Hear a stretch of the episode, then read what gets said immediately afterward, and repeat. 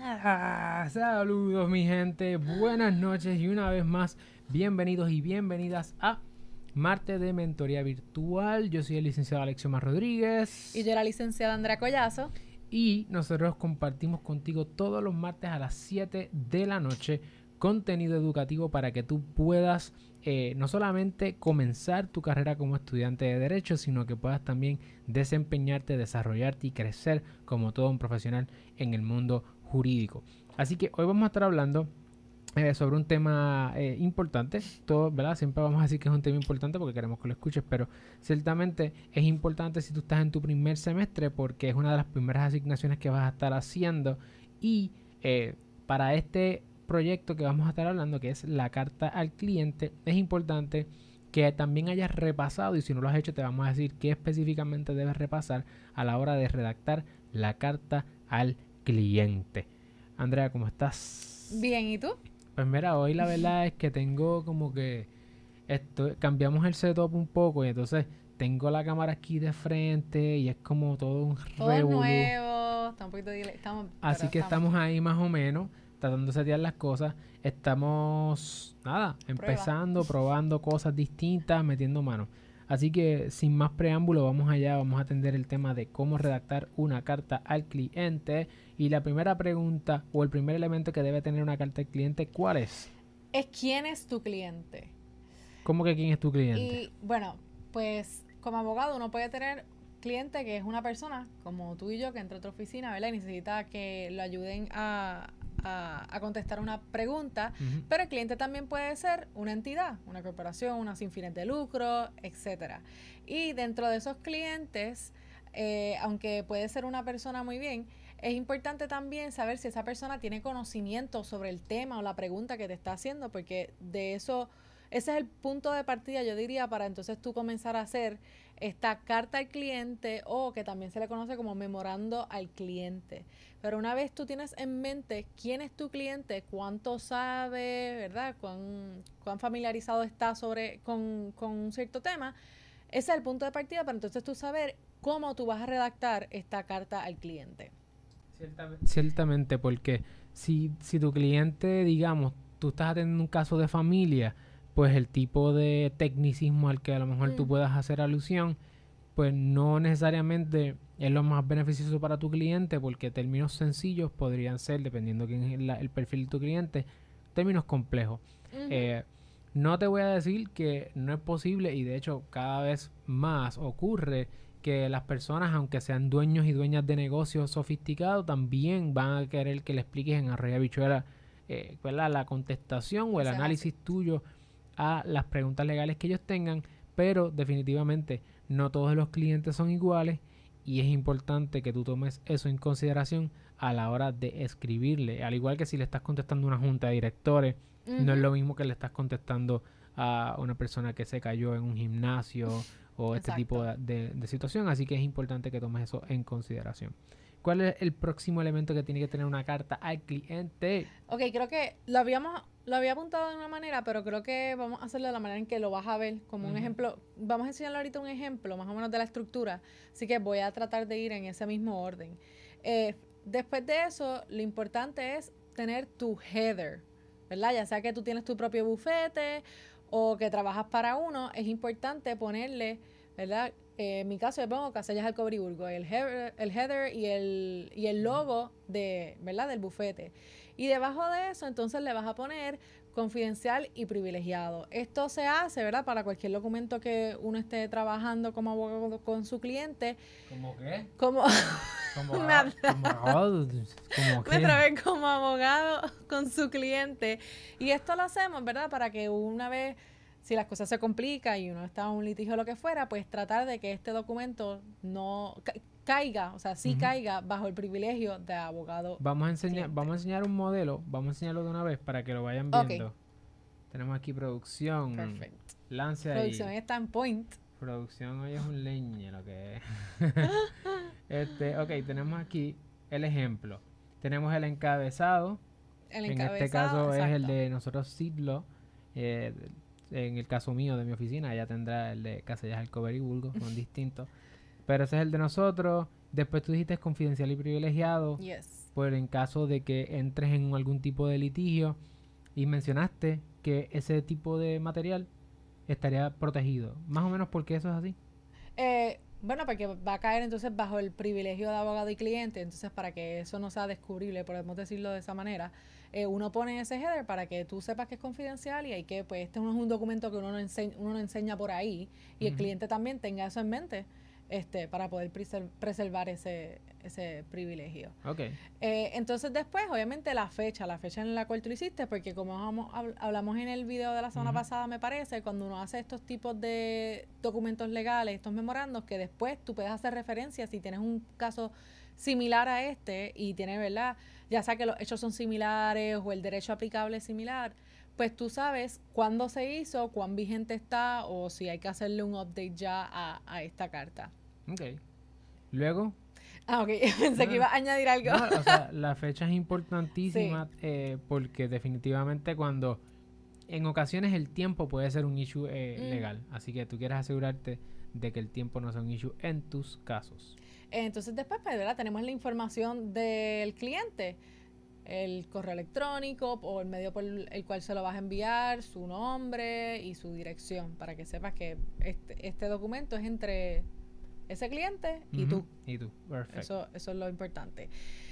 Una vez hicimos esto, aquí tú tienes este modelo que está bien chévere, que, ¿verdad? En el, en el RE, que es el sobre, pues uno dice cuál es el asunto que se está atendiendo. Eh, este está bien nice, ¿verdad? He visto varios y no todos son así, así que este está muy chévere. Gracias, gracias. Aprendí de los mejores. este, y tiene una pequeña, ¿verdad? Una pequeña carta antes de entrar en la materia de derecho como tal en, cuanto al memorando. Y, y, quiero señalar ahí que lo que aparece en esa carta específicamente, hay un saludo, este, como si fuera una epístola, ¿verdad? Confío que recibir esto está bien. Eh, el propós, ¿Cuál es el propósito del documento? Que vamos a, a, contestar que ciertas preguntas que nos hiciste, ya sea por una llamada, si tuviste una llamada, di lo que tuviste es una llamada, si es por un correo, porque, porque tú también como abogado o como abogada te quieres proteger de tus clientes. Eh, o sea, y esto, obviamente, en este canal, pues muchas veces yo les, nosotros estamos compartiendo información a través de, de y de nuestro equipo de trabajo sobre a los clientes, ¿verdad? O al posible consumidor, al posible cliente. Pero los martes, cuando la licenciada Andrea entra, no, ya estamos hablando más peer-to-peer y le estamos hablando a nuestros compañeros y compañeras eh, abogados y abogadas sobre algunas cosas que tienes que saber porque si tú no te proteges nadie te va a proteger.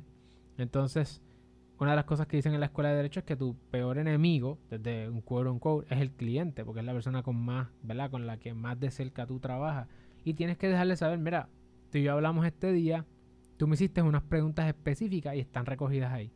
Para que tú lleves como algún tipo de tracto de cuáles fueron tus preguntas. Porque si después le das una contestación que el cliente no quería, o, o a lo mejor no, no era la pregunta que él tenía. No le da break de entonces decir, no, esa no era fue la pregunta, la pregunta era esta otra. So, ahí establecimos eso. Y fecha, fechas son, son importantes. Y entonces dice a continuación encontrar las preguntas específicas, específicamente qué fue lo que vimos, cuáles son las premisas o los hechos que tomamos en consideración, las contestaciones cortas y el análisis jurídico correspondiente, que eso es lo que tú vas a explicar ahora. Ok, so nos movemos. Ya pasamos eso, ahora vamos a entrar a lo que en verdad, ¿verdad? sería el memorando al cliente. Eh, y la primera parte es el asunto. Y se parece mucho al memorando que discutimos, o al brief, ¿verdad? Que hemos discutido anteriormente. Y en esa parte del asunto, tú vas a poner ahí las preguntas que te hizo el cliente. eh, este ahí, tipo pregunta 1, pregunta 2 y pregunta 3. las pones en la lista, perfecto. Y después de eso vas a ir a los hechos. Y los hechos es importante por algo que tú acabas de mencionar y es que hay que dejarle claro al cliente que tú hiciste este análisis a base de esos hechos que él te dio. Es decir, el micrófono ahí. Aquí, ¿me escucho? Sí. Ok. Déjame, déjame cogerlo. Perfecto, puedo salirle aquí. Sí, está bien. Disculpe. Si quieres, mira, puedes hacer esto. lo pones ahí y... Ok, muy bien. Es que estamos bregando. Tenemos que arreglar el setup. Tenemos que bregar un poquito las cosas. ok. En esta parte de los hechos es importante para nosotros dejarle saber al cliente, ¿verdad? Que a base de esos hechos que él me dio, es que yo estoy... Esos son los que yo tomo en consideración y llega a esta conclusión. Y si fueran a cambiar, que tú tienes una notita más adelante también, si fueran a cambiar, pues puede que la conclusión que uno también Aquí hace, exacto, puede cambiar. ¿Qué, dice esa, ¿Qué es lo que tú dices con esa, esa nota Dice- aclaratoria? Esa nota aclaratoria dice, esta opinión legal se circunscribe a los hechos aquí expuestos. Por lo tanto, de haber algún cambio o diferencia mínima de esto, el análisis completo podría cambiar. Eso es un disclaimer. Un Exactamente. relevo de responsabilidad. Es decir, con A, X, Y, Z que tú me diste, yo llegué a esta conclusión. Pero si es que cambian los muñequitos, si es que tú no me dijiste algo o después sale a relucir otra cosa que la otra parte te dice, pues esto puede cambiar. Y esto es, ¿ves? Un, un disclaimer. Eh, y esa parte pues es importante en los hechos. Obviamente tú pones los hechos que te dijo el cliente en los más importantes que tengan que ver con la controversia o que sean relevantes. Después de eso, uno pasa entonces al análisis. Y este análisis, como discutimos anteriormente en otros videos que deben verificar, lo primero que vamos a poner es la respuesta corta. Para que el cliente, una vez llega ahí, lea rapidito y no tenga que pasar todo el trabajo necesariamente de leer toda la discusión y saber cuál es la contestación. Después de eso es que entonces vamos a entrar al derecho aplicable. Y aquí es importante lo que mencionamos al principio de este video, de saber quién es tu cliente. ¿Por qué? Porque si tu cliente no sabe nada del tema, pues tú sabes que cuando tú vayas a hacer esto parte del derecho aplicable, tú tienes que empezar desde la parte más amplia. ¿Verdad? Si estás en el derecho administrativo, pues tienes que empezar desde el principio, de dónde salen las administraciones, mira a mí, de dónde salen las agencias, disculpen, de dónde salen las agencias, de dónde... eh, Por lo menos, lo mínimo el LEPAU. Tienes que empezar por LEPAU. Exacto, de dónde salen los poderes, la ley orgánica, aplicárselo todo hasta llegar al, al asunto o el derecho particular, que es la situación que están atendiendo aquí. Y eso pues para que él tenga un entendimiento de lo que estamos hablando, porque si no va a estar perdido, aunque le hagas la carta no va a entender porque hay que enten- hay que nosotros tener en mente que nosotros para nosotros este esto, estas palabras, ¿verdad? Son del día a día, pero la Sí. gente, la mayoría de la gente la escucha y no sabe qué rayos estamos hablando. Los clientes, aunque uno le envía las cosas, muchas veces te van a llamar y decir, explícamelo tú en Sí. arroz y habichuela. Eso ¿Tú me quieres? pasa todos los días. Este, tú le puedes escribir algo al, a un cliente y el cliente te va a decir, te va a llamar y te va a decir, no entendí, explícame. Eso, eso pasa todos los días. Eh, cuando tú estás por hora, eso no es un problema. Cuando estén facturando me van a, me van a agradecer. Eh, pero también quisiera decir que el análisis y añadir que el análisis es para ti. O sea, eh, porque el cliente te va a llamar y te va a decir, obviamente para propósitos de la escuela de derecho el análisis es para el profesor o la profesora identificar la figura y darte los puntos, pero esto tiene una trascendencia, ¿verdad? En la vida diaria, en la vida real, en lo espiritual, soy un verdadero dengue, diría redimido. Pero en la vida real, ese análisis es el que te va a permitir tú decirle a un cliente, mira, tú me llegaste, tú me hiciste llegar a esta- este cuento, ¿verdad? esta historia. Mira el análisis por el que yo fui. Y por eso es que yo doy esta conclusión. Porque como profesionales tenemos que asegurarnos de que nuestra competencia y de que nuestro legal judgment, nuestro consejo legal, tenga una base. Tengo un fundamento en derecho, exacto. Aunque, aunque la respuesta no sea la, la, la- qué sé yo, o sea, si tú pierdes en un tribunal, y, y yo creo que esto lo podemos atender aquí porque a veces la relación con los clientes puede pasar eso. Yo puedo perder en un tribunal, no prevalecer, es el término correcto. No prevalezco en un tribunal.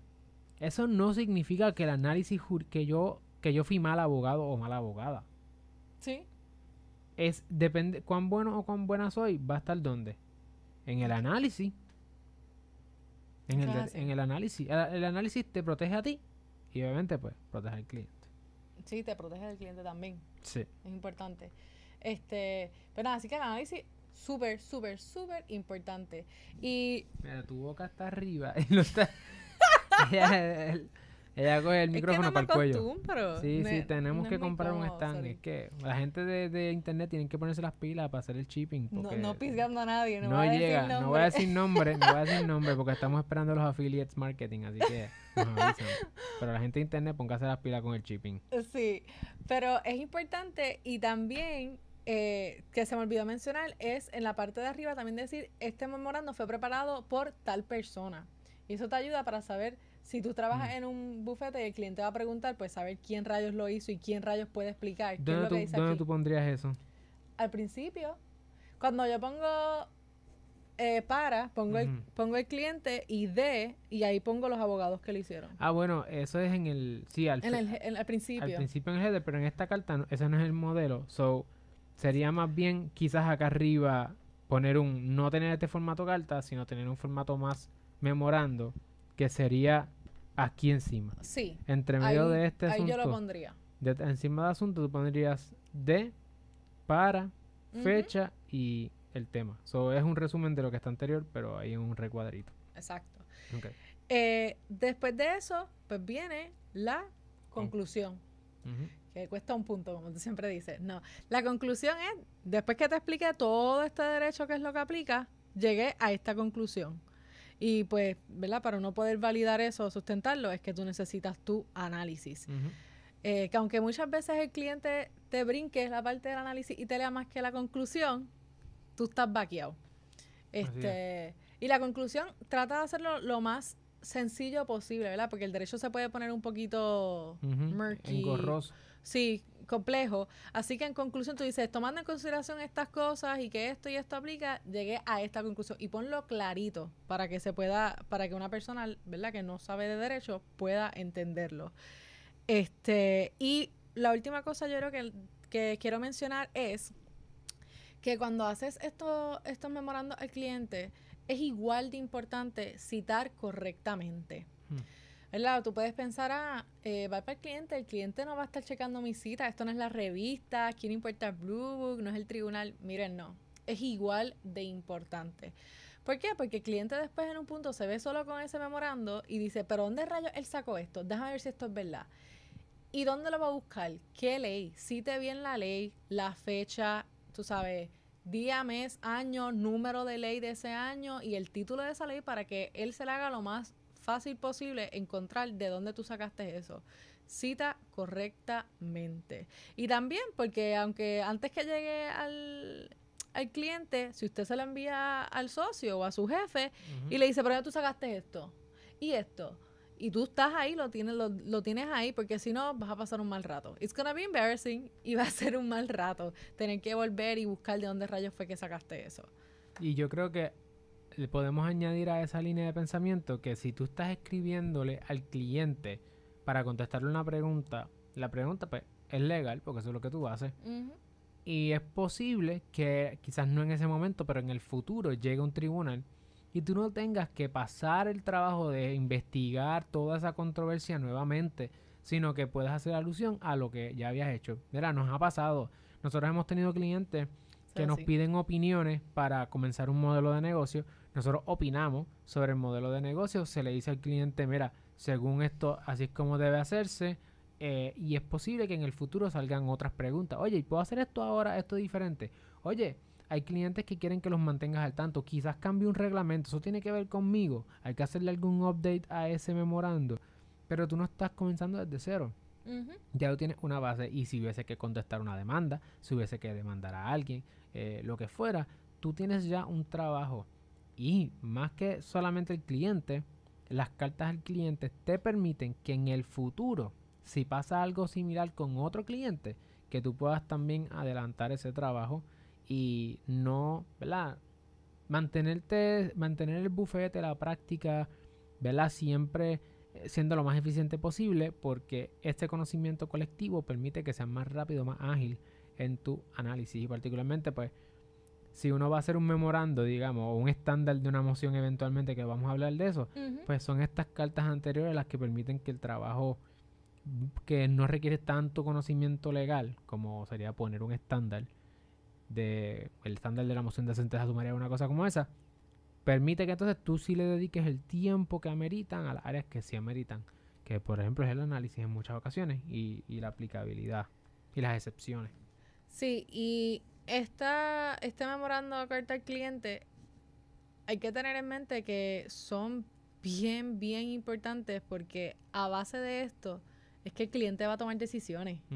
Así que usted esté seguro que su, su investigación fue completa, ¿verdad? Fue profunda, cubriste todas las bases, investigaste todas las leyes, todos los reglamentos aplicables. Porque a base de esa opinión legal que usted está dando, es que su bufete va a tomar una decisión y aconsejarle algo al cliente y eventualmente el cliente va a tomar una decisión de si hago esto o no, empiezo el business o no, a base de eso que usted dijo ahí. Así que es bien importante que usted tenga, ¿verdad? Mucho cuidado cuando está haciendo estos documentos, asegurarse de que hizo una investigación completa, que citó todo y que todo está as clear as possible. Así mismo es. Así que con eso los dejamos hoy. Carta al cliente te protege, tiene muchos factores, ¿verdad? Muchos elementos. Te proteges eh, a ti de tu cliente, te proteges a ti de tu propio análisis y, y, aumentas y ayudas a que el bufete sea mucho más eficiente a la hora de practicar el derecho como un colectivo. Oye, tenemos un anuncio y es que Andrea ahora eh, tiene también su propia, ya establecimos toda la plataforma de ella, así que la pueden buscar como Andrea Paola Collazo Borralí. La pueden buscar Toda su información está en la descripción de este video si nos estás viendo en YouTube. Así mismo, Andrea Paola Collazo Borralí. La puedes buscar, está en Instagram, está en Facebook. Y todo el contenido que vamos a estar trabajando sobre estudiantes de derecho o la profesión legal en general va a ser a través de las plataformas de ella. Aunque en YouTube y en podcast seguiremos utilizando las plataformas. El contenido de la semana va a estar en las plataformas de ellas. Así que búsquenla en Instagram, en Facebook y conecten también en LinkedIn tienes ahí un proyectazo de la mano de Will D, de Wilfred, Wilfred Díaz, es que yo le digo Will, eh, DW Creativo, que fue la mano maestra de esa marca personal. Así que bueno, nos vemos dónde y cuándo. El martes que viene, a las 7 de la noche. ¿Qué día es? Martes de mentoría virtual. Claro. Así que seguimos por ahí, familia. Nos vemos. Gracias.